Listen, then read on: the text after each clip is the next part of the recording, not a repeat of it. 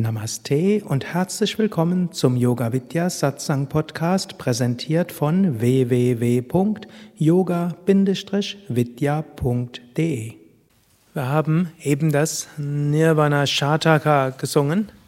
Nirvana Shataka, geschrieben und komponiert von einem ganz großen Vedanta-Meister, Jnana-Yoga-Meister, Shankaracharya. Ihr könnt ihn sehen dort von eurer Seite zwischen Krishna und Ganesha, also der unteren Reihe, das linke Foto. Shankaracharya lebte von 788 bis 820 nach Christus, einer derjenigen, die vermutlich am bedeutsamsten waren auf diesem Planeten, mindestens für alle Spiritualität, in jedem Fall in Indien in jedem Fall fürs Yoga. Shankara war der Sohn von zwei frommen Eltern. Und ich will jetzt so ein bisschen die Shankara Vijaya erzählen. Das heißt, die äh, etwas sagenumwobene Lebensgeschichte von Shankara. Natürlich, man weiß nicht genau, wie das historisch tatsächlich war, aber das Bedeutende an einem Meister sind auch nicht die historischen Lebensdaten, sondern das Bedeutende ist letztlich, was er gemacht hat, wofür er gestanden hat, was er gelehrt hat, den Segen, den er verbreitet hat und letztlich, wie er weiter wirkt. Und wenn man sich mit einem großen Meister beschäftigt, dann ist das auch eine spirituelle Praxis. Im Bhakti-Yoga nennt sich das Shravana. Das heißt, wir hören über das Leben von Heiligen oder wir hören über Gott, wir hören über die Manifestation der göttlichen Mutter. Indem wir das hören, entsteht eine Herzensöffnung und entsteht eine Verbindung. Und die ganz großen Meister leben auch weiter auf einer anderen Dimension, nicht als Individuen, sondern als Segenskraft. Die Kraft ihrer Verwirklichung hat machtvolle Gedankenformen geschaffen, kollektive Unterbewusstsein kann man sagen, oder morphogenetische Felder, wenn man es in einer anderen Sprache ausdrücken will. Und wir müssen uns nur einstimmen darauf, und dann kommt dieser Segen in uns, und dann wird uns plötzlich klar, wie das so ist. Vedanta-Philosophie ist ja eigentlich etwas intellektuell sehr Nachvollziehbares. Gut, die Teilnehmer im Einführungsseminar habt jetzt etwas weniger euch mit Vedanta vermutlich beschäftigt, wenn auch die sechs Yoga-Wege etwas gehört habt und einiges über die Grundlagen von Yoga. Aber ihr könnt euch schon einstimmen auf einen großen Meister. Und wenn ihr dann äh, euch beschäftigt mit den Fragen, wer bin ich, woher komme ich, wohin gehe ich, was ist der Sinn des Lebens, das sind die Fragen, die im Jnana-Yoga typisch sind.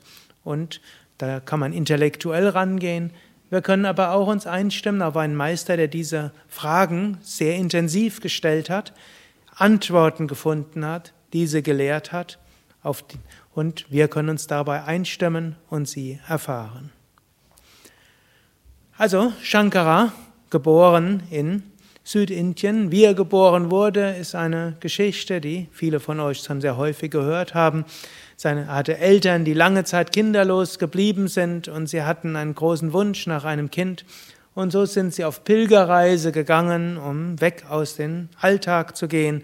Und man könnte sagen, vielleicht auch ihre Liebe zu erneuern, aber auch um ihren Wunsch an Gott zu bringen. Also raus aus dem bisherigen Alltag, spirituelle Praktiken gemacht, Zeit gemeinsam verbracht und dann haben sie eines Nachts übernachtet in einem Shiva-Tempel oder im Gasthaus eines Shiva-Tempels und dann hatten sie beide den gleichen Traum. Und der Traum war, wollt ihr, und Shiva ist ihnen erschienen, hat ihnen gesagt, wollt ihr ein paar Kinder haben, die gesund sind und lange leben? Oder wollt ihr ein einziges Kind haben, das großartig ist und ganz besonders ist, aber nach acht Jahren sterben wird?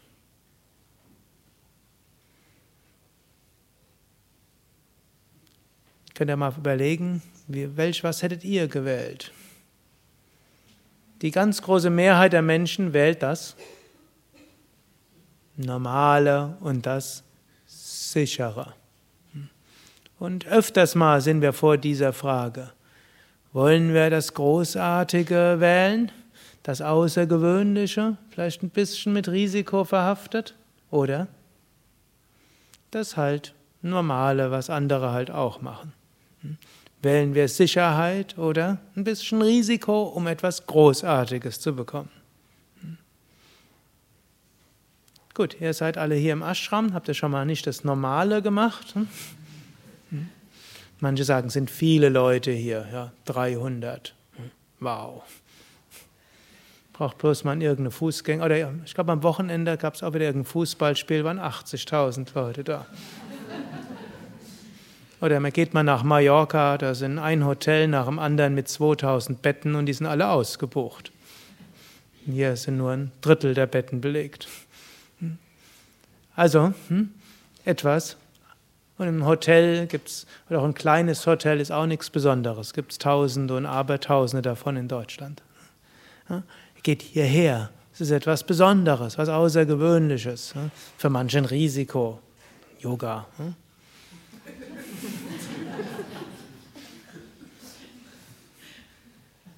Gut, so Shankaras Eltern haben glücklicherweise für uns alle das gewählt, Risiko. Sie haben am nächsten Tag sich den Traum erzählt und haben gesagt, ja, wenn etwas Besonderes, jemand Besonderes, eine besondere Seele sich durch uns inkarnieren will, dann ist uns das recht. Und wenn sie nicht so lange überleben wird in diesem Körper, ist uns das auch recht. Dann geht sie eben wieder in die Feinstoffwelt, um danach sich durch jemand anders zu inkarnieren. Aber wir werden jedenfalls acht Jahre lang für diese Seele sorgen. Und was auch immer sie Besonderes bewirken will in diesen acht Jahren, das wollen wir geschehen lassen. Gut, neun Monate später wurde dann Shankara geboren. Und er war ein großartiger Junge. Schon sehr früh fing er, an zu, fing er an zu lesen und zu schreiben.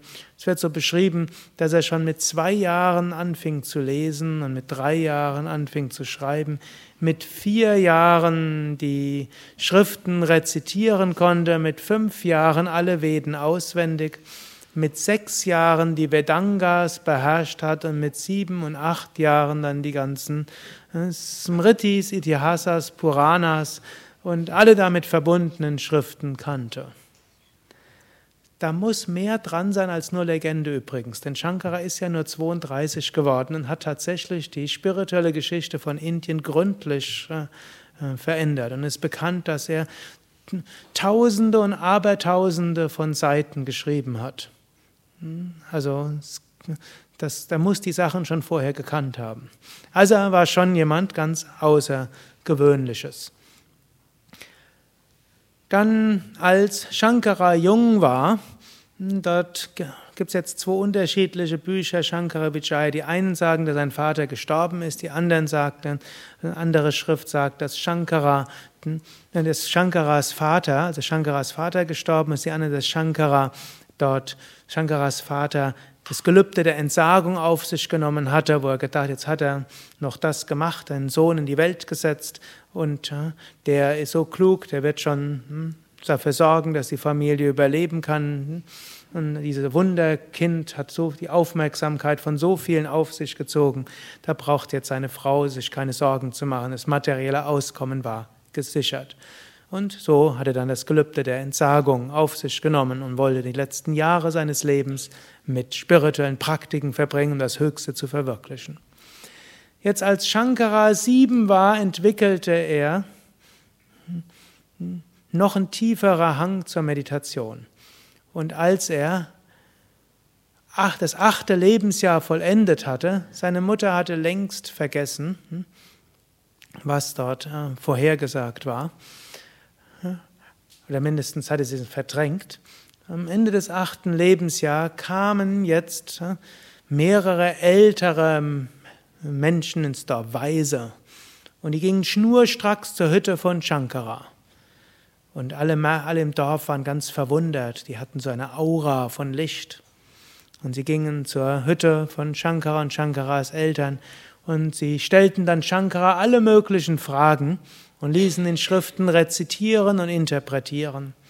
Und am Ende, hm,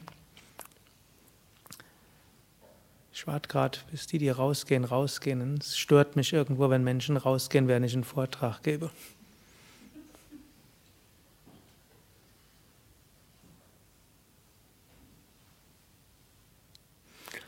Gut, am Ende des Tages, kurz vor Mitternacht, drehten sich die äh, Weisen zu Shankaras Mutter und sagte, wir sind zufrieden mit Shankara. Er hat sich sehr gut entwickelt. Wir geben ihm weitere acht Jahre. In dem Moment ist gleichzeitig das Herz der Mutter in die Hose gefallen und wieder jubilierend nach oben. Und als sie durch diese doppelte Emotion hindurchgegangen war, eben, dass sie plötzlich bewusst war, Shankara war ja kurz vorm Sterben und dann erlebt noch. Als dort rausgekommen waren, waren die vier verschwunden. Und sie wusste, das waren Rishis selbst gewesen, die gekommen waren, um Shankara nochmal acht Jahre zu segnen. Die nächsten acht Jahre wurde jetzt Shankara Lehrer im Dorf. Und er zog eine Menge auch von Pandits an und er lehrte und schrieb auch schon erste Kommentare und Abhandlungen. Als er dann Teenager war, dort entwickelte Shankara den großen Wunsch nach Entsagung. Er erkannte, ja, seine, sein Gelehrtentum war zwar ganz schön und er war so bekannt in der ganzen Gegend als großer Gelehrter, schon nicht mal Wunderkind, sondern jetzt, hm, aber immer noch Koryphäe. Aber er wusste, was bringt mir das? Was bringt die Ehrerbietung, die andere Menschen mir geben? Was bringt das Geld, das wir jetzt haben, was meine Eltern, als ich Kind war, nicht hatten? Was bringt all das? Er fragte sich, gibt es die, ich habe jetzt die Veden gelesen, ich habe all das, wie kann ich das verwirklichen? Und dort wollte er, hat er keinen anderen Wunsch gehabt, als das zu verwirklichen. Und er wollte auch vorbeugen, dass seine Mutter ihn verheiratet, was nach 16 irgendwo üblich war. Und so sagte er seiner Mutter, ja, bitte lass mich auch entsagen. Und die Mutter sagt, jetzt bin ich ganz allein, du bist der Einzige, wer wird sich um mich kümmern? Bitte bleib bei mir. Gut, Shankara blieb bei der Mutter. Am Ende des 16. Lebensjahres badete Shankara im örtlichen See. Und er schwamm dort in dem See, er war ein guter Schwimmer, hm? und plötzlich tauchte ein Krokodil auf. Und das Krokodil schnappte zu und hatte Shankaras Bein in seinem Maul. Krokodile sind jetzt langsame Kreaturen. Wenn die mal zugebissen haben, dann lassen die sich Zeit. Die wissen, ihr Opfer kann nicht mehr entrinnen. Jetzt kann man so langsam ans Ufer gehen und in Ruhe dann das Opfer verspeisen. Ob Shankara war also noch voll lebendig und er schrie so laut er konnte ans Ufer, Mutter, Mutter! Nicht hilf mir, sondern lass mich jetzt entsagen. Denn es gibt einen Ausdruck, bevor man geht, soll man entsagen, spätestens dann. Same Vishnu hat gerne den Witz drüber gemacht, better quit before you're fired. Das ist jetzt amerikanisch. Ja? Wenn man weiß, dass man vermutlich entlassen wird, dann ist es klüger, man kündigt, denn wenn man selbst gekündigt hat, hat man sehr viel höhere Chancen beim nächsten Job, äh, beim nächsten Bewerbung einen Job zu kriegen. Wem gekündigt worden ist, das ist etwas schwieriger. Im Deutschen ist es natürlich anders, wenn man gehen will, dann bittet man darum, dass einem gekündigt wird, um hm, Arbeitslosengeld einzuheimsen. Das ist halt ein Unterschied in der Mentalität zwischen Amerikanern und Deutschen. Okay, also in dieser Geschichte, hm, die Mutter sagte, ja, wenn das dein letzter Wunsch ist, dann entsage jetzt. Gut, und Shankara, hm, der ja die Schriften kannte, machte jetzt die Selbsteinweihung. Die kann man im Moment der Gefahr auch machen. Im, im See war er ja schon. Dann gehört dazu, dass man eben ein Bad nimmt, eben als Zeichen, man verlässt alles andere, man reinigt sich. Hm? Dann nahm er ein paar ein Haarbüschel, das gehört auch dazu, den riss er sich aus, als Zeichen, man entsagt der physischen Schönheit, dem physischen Körper. Gut, dann gehört noch ein Feuerritual dazu, letztlich in den, wenn man kein Feuer haben kann, in den Zähnen von einem Krokodil zu sein, das kann das Feuer gut ersetzen. Hm? Dann hm? Wiederholte er die großen hm, Gelübde. Ich entsage dem Wunsch nach Kindern. Ich entsage den Wunsch nach eigener Familie. Ich entsage den Wunsch nach Ruhm und Ansehen. Ich entsage den Wunsch nach Wohlstand. Ich entsage allen Wünschen auf der physischen Welt. Om Bhur Sanyastamaya. Ich entsage allen Wünschen auf der Astralwelt. Om Bhuva Sanyastamaya. Ich entsage allen Wünschen auf der Kausalwelt. Om Sva Sanyastamaya. Ich entsage allen Wünschen auf der physischen Astral- und Kausalwelt. Um Bhur Bhuva Sva Sanyastamaya.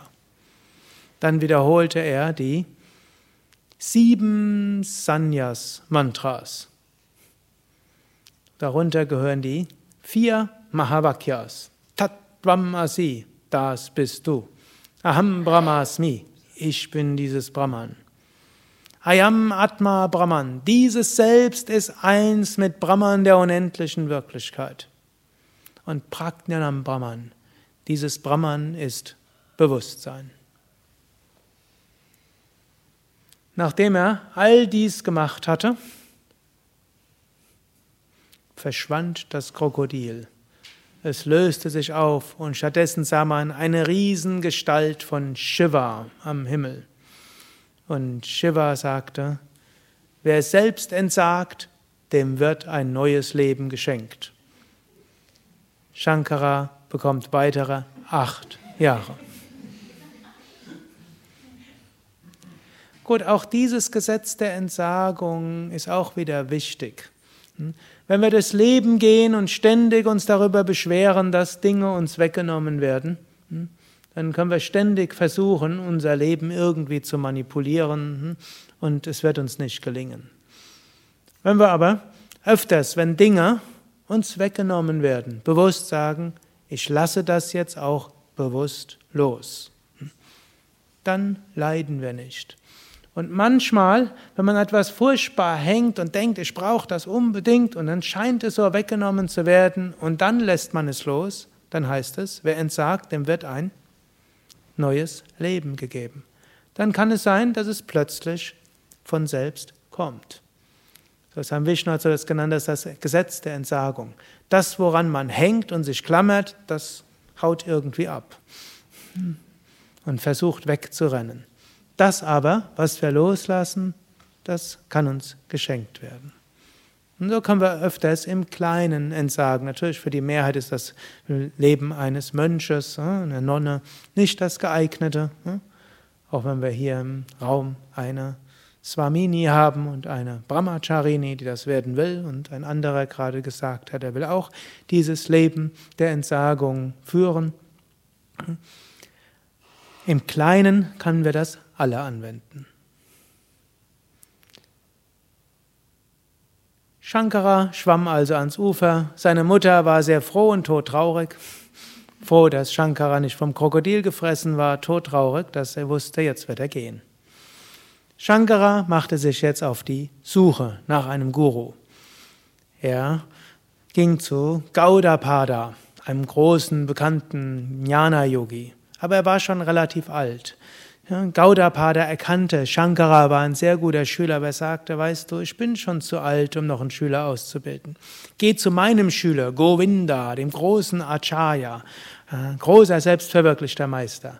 Er wird dich äh, einweihen, er wird dich lehren, er wird dir Brahma Vidya geben, die Verwirklichung des höchsten Brahman. Shankara ging so zu Govinda. Govinda begrüßte ihn mit den Worten, Wer bist du? Woher kommst du? Wohin gehst du? Was willst du von mir?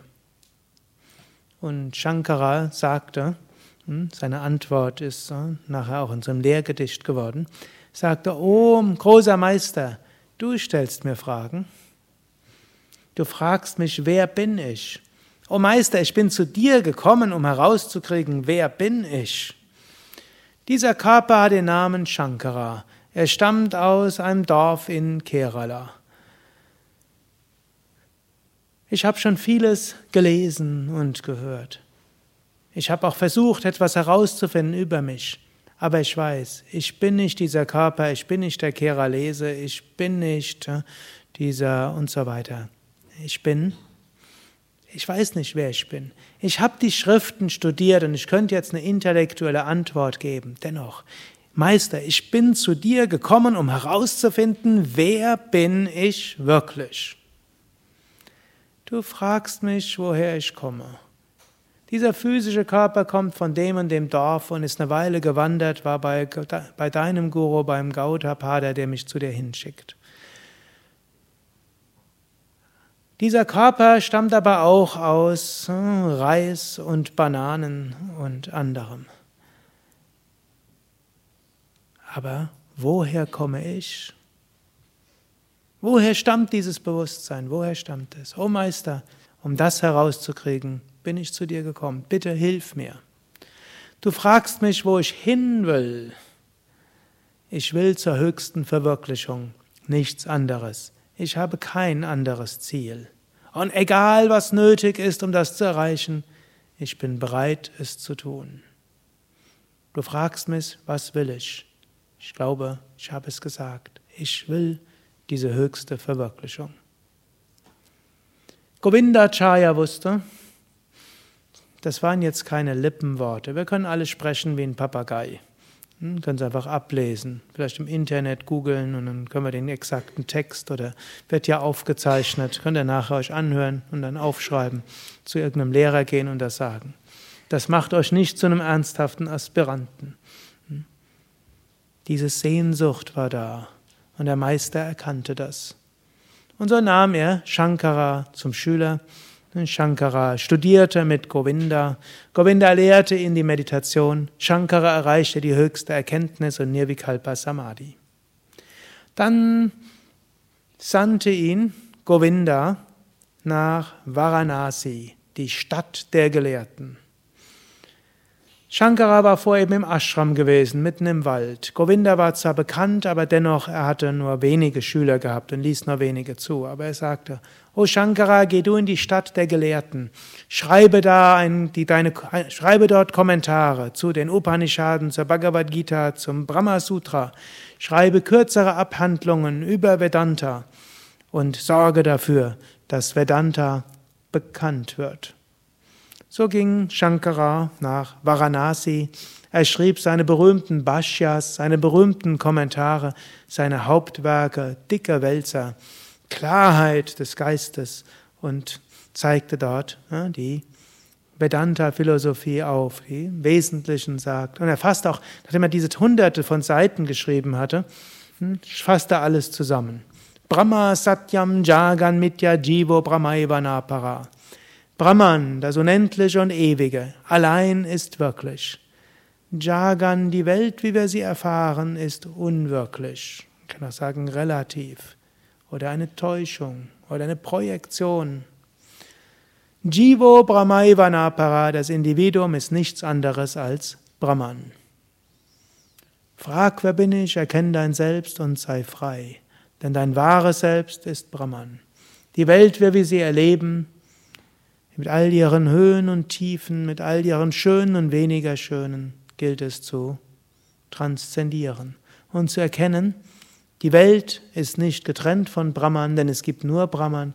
Die Welt ist eine Manifestation Brahman. Sie zu erleben als von sich getrennt und als voneinander getrennt und als von Freude getrennt und Liebe getrennt, das ist Illusion. Zu erkennen, dass in allem Satchit Ananda ist, hm, hinter allem Brahman sich verbirgt, Brahman sich in allem manifestiert, das ist Wissen. Und zu erkennen, Aham Brahmasmi, ich bin dieses Brahman. Nach 24 Jahren oder eine Woche vor dem Abschluss des 24. Lebensjahres bekam Shankara Besuch von einem hm, älteren Mann mit langem weißen Bart mit einer unglaublichen Aura von Licht und von äh, Weisheit. Als er durch die Stadt ging, alle machten den Weg frei und folgten ihm anschließend. Er ging schnurstracks zu dem Lehrhaus oder Lehrschule von Shankara zu. Und dann sagte er ihm, ich habe gehört, du hast einen Kommentar über das Brahma Sutra geschrieben. Beweise mir, dass dein Kommentar richtig ist. Brahma Sutra, die Schrift über Brahman. Und dann gingen sie die Vers für Vers vom Brahma Sutra durch. Und Shankara erläuterte seinen Kommentar. Es ist der Kommentar von Shankara über seinen Kommentar. Es gibt auch nicht, irgendjemand hat das dann niedergeschrieben, dann gibt es einen Kommentar des Shankara über seinen Kommentar über das Brahma Sutra. Und der andere argumentierte dagegen. Und nach den acht Tagen, hm, also am Abend des Abschlusses des 24. Lebensjahres, gab der andere sich zu erkennen, beziehungsweise ein Schüler von Shankara Padmapada erkannte ihn und sagte, verwarf sich nieder vor beiden und sagte, Oh Vyasa, der Autor vom Brahma Sutra selbst, hm, der vor ein paar tausend Jahren das Brahma Sutra geschrieben haben soll. Oh Vyasa, hm, oh Shankara. Bitte hört auf, so zu diskutieren. Das Leben in der ganzen Stadt ist zum Stillstand gekommen. Denn alle Bewohner von Varanasi hatten sich in die Nähe begeben und auf mystische Weise hörten sie diesen ganzen Streitgespräch hm, oder diese Diskussion. Hm, hm. Ja, und dann lächelte Vyasa und sagte, Oh Shankara, dein Kommentar ist richtig, ich habe dem nichts dazu zu fügen. Ich gebe dir noch weitere acht Jahre. Jetzt reise durch ganz Indien, verbreite Vedanta, gründe einen Mönchsorden. Lehre auch, mach auch deine Lehren für die Laien, denn die meisten, die Gottverwirklichung suchen, werden im Berufs- und Familienleben sein. Lehre auch Bhakti und Jnana Yoga und verbreite so und löse die Spiritualität von allem Aberglauben. Die nächsten acht Jahre verbrachte Shankara damit, durch Indien zu reisen, zum einen gründete er einen Mönchsorden, sogar zehn Mönchsorden, den Dashanami-Orden mit zehn Unterabteilungen. Er gründete vier Hauptklöster im Norden, Süden, Osten und Westen von Indien. Er weihte Tausende und Abertausende in Sanyas ein. Ich glaube, außer Buddha gab es niemanden, der so viele zu Mönchen gemacht hatte wie Shankara. Und der Buddha lebt ja, glaube ich, 80 Jahre oder so. Shankara machte all das in diesen acht Jahren. Ein paar, vier Schüler hatte er auch schon vorher gehabt. Aber er war nicht nur für die hm, Mönche, sondern er bildete auch hm, größere Tempel, also er schuf größere Tempel, er schuf größere Yatras, Pilgerreisen, er etablierte die Jyoti Lingams, also besondere Verehrungsobjekte, hm, er schuf das System von Pujas, er löste das von allem möglichen Aberglauben und ja, löste die letzten Tieropfer, die es noch gab, auf, außer in bestimmten Kali-Verehrungen, wo die noch überlebten, aber ansonsten hm, machte er das zu einer sattwigen Verehrung.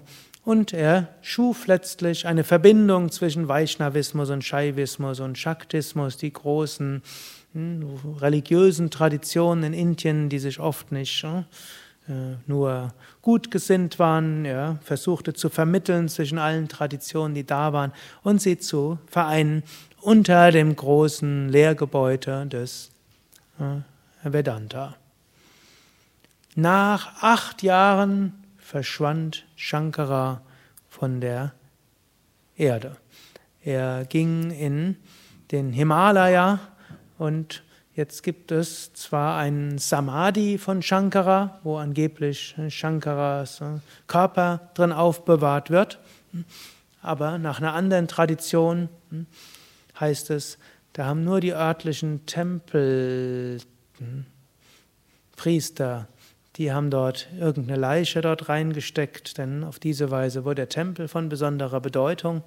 Hm, aber Shankara selbst ging in die Berge, meditierte und verschwand.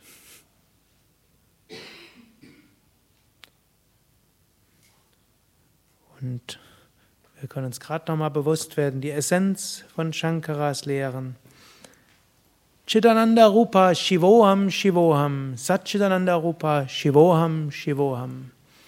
Das können wir uns bewusst machen. Egal, ob man im Ashram lebt oder außerhalb des Ashrams, ob man im Leben der Entsagung oder des Berufs- oder Familienlebens lebt, ob man einer bestimmten religiösen Tradition angehört oder nicht, ob man, sogar wenn man Atheist ist oder Theist ist, spielt letztlich keine Rolle.